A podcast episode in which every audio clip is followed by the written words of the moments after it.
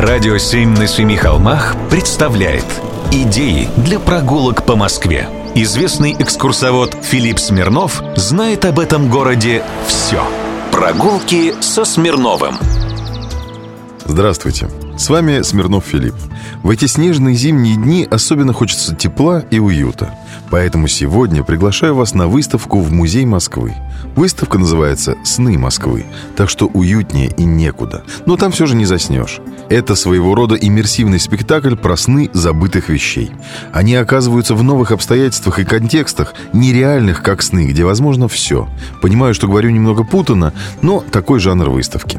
Нафталиновый музей пытается встроиться в модные форматы. Уже и это интересно. Впрочем, если эта затея покажется вам слишком прогрессивной, в Музее Москвы всегда есть что посмотреть. Особое место тут отведено истории возникновения Кремля. Макеты наглядно показывают, как менялась главная городская крепость с 12 по 15 век. Сами макеты, кстати, тоже объект для осмотра. Например, тут есть очень редкая вещь. Авторский макет Кремля, сделанный к празднованию 800-летия Москвы в 1947 году художником Городцовым. На нем можно посмотреть, каким был Кремль еще до всех переделок. А самые крутые тут, конечно, работы краеведа, археолога и художника Аполлинария Васнецова. Это такой гуру для всех, кто изучает наш город. Будучи талантливым художником, он писал подробные и точные с точки зрения исторической правды картины о Москве. Без него вообще нельзя было бы представить, как выглядела старая Москва. Да и программы бы этой тоже не было. А до Нового года можно успеть забежать на еще одну специальную экспозицию «Московские меценаты и благотворители». В контексте современной Москвы звучит несколько приторно, но тем не менее. Меценатство в Москве всегда было в чести. Театры, музеи, картинные галереи, ночлежные дома, больницы – все они создавались на деньги горожан-благотворителей.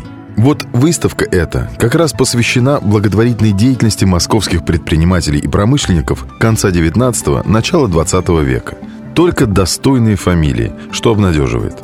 Все, кто так любил столицу. Алексеевы, Бахрушины, Морозовы, Рукавишниковы, Солодовников, Третьяковы и ваш Смирнов Филипп.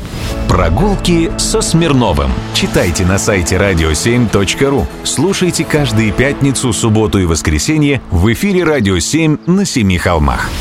«Радио 7» на Семи холмах представляет Идеи для прогулок по Москве. Известный экскурсовод Филипп Смирнов знает об этом городе все. Прогулки со Смирновым. Здравствуйте. С вами Смирнов Филипп. Идея для сегодняшней прогулки начинается в 80 километрах от Москвы. В одном из самых маленьких городков Московской области – Дрезне – 1867 году богатый предприниматель Иван Никитич Зимин основал тут предельно-ткацкую фабрику. И в городке этом все крутилось вокруг фабрики и этого предпринимателя. Сами же Зимины тоже так бы и остались в истории как предприниматели, но один из сыновей нашего олигарха, Сергей Зимин, решил выйти из-за предельно-ткацкого станка – Дело было вот как. Отец отдал его в Московское коммерческое училище. Однако мальчик увлекся музыкой, а не коммерцией. Пошел в оперу сам пел и часто бывал в оперном театре у другого предпринимателя Мамонтова. Потом съездил за границу, понабрался там всякого и, вернувшись, основал театр своего имени и стал собирать произведения искусства для своего музея. Театр Зимина располагался в центре, на Большой Дмитровке. Здесь ставились Иван Сусанин, Хованщина, Золотой петушок, Борис Годунов, при этом без купюры цензуры, и многие другие произведения. Причем на сцене театра выступали не только оперные, но и балетные – так, например, в 1925 году именно здесь танцевала Айсидора Дункан, которая чуть позже вышла замуж за Есенина.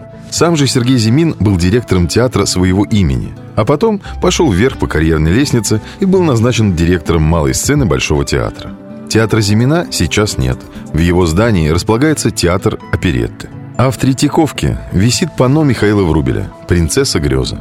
Оно когда-то украшало портал того самого театра Зимина – и уцелела только благодаря Сергею Зимину, который когда-то променял фабрику в маленьком городе Дорезна на большую мечту о прекрасном. В городе Москва. Прогулки со Смирновым. Читайте на сайте radio7.ru. Слушайте каждые пятницу, субботу и воскресенье в эфире «Радио 7» на Семи холмах. «Радио 7» на Семи холмах представляет Идеи для прогулок по Москве. Известный экскурсовод Филипп Смирнов знает об этом городе все. Прогулки со Смирновым. Здравствуйте, с вами Смирнов Филипп. Наверняка вы видели японские гравюры.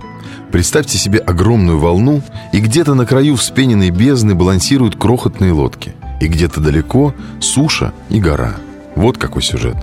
Хочется процитировать какой-нибудь хокку про лист на глади пруда или про отчаяние жителя Северного Бутова, которому надо ехать на север столицы. Про Северное Бутово и японскую гравюру я заговорил не случайно. Тут есть прямая связь. Появилась она совсем недавно. Одно архитектурное бюро разработало и реализовало в Новой Москве уникальный объект. На стены нового жилого комплекса нанесли гравюру. 36 тысяч специально изготовленных кассет с частями рисунка размещены на стенах шести высоких башен. Их сделали при помощи ультрафиолетовой печати и покрыли каждую порошковым лаком. Теперь эту монументальную картину можно, кажется, даже из космоса разглядеть. То есть перед нами уникальный дом гравюра, на который стоит поехать посмотреть. Даже в Бутове. Я вижу в этом возрождение романтической идеи конца XIX века – картина над городом.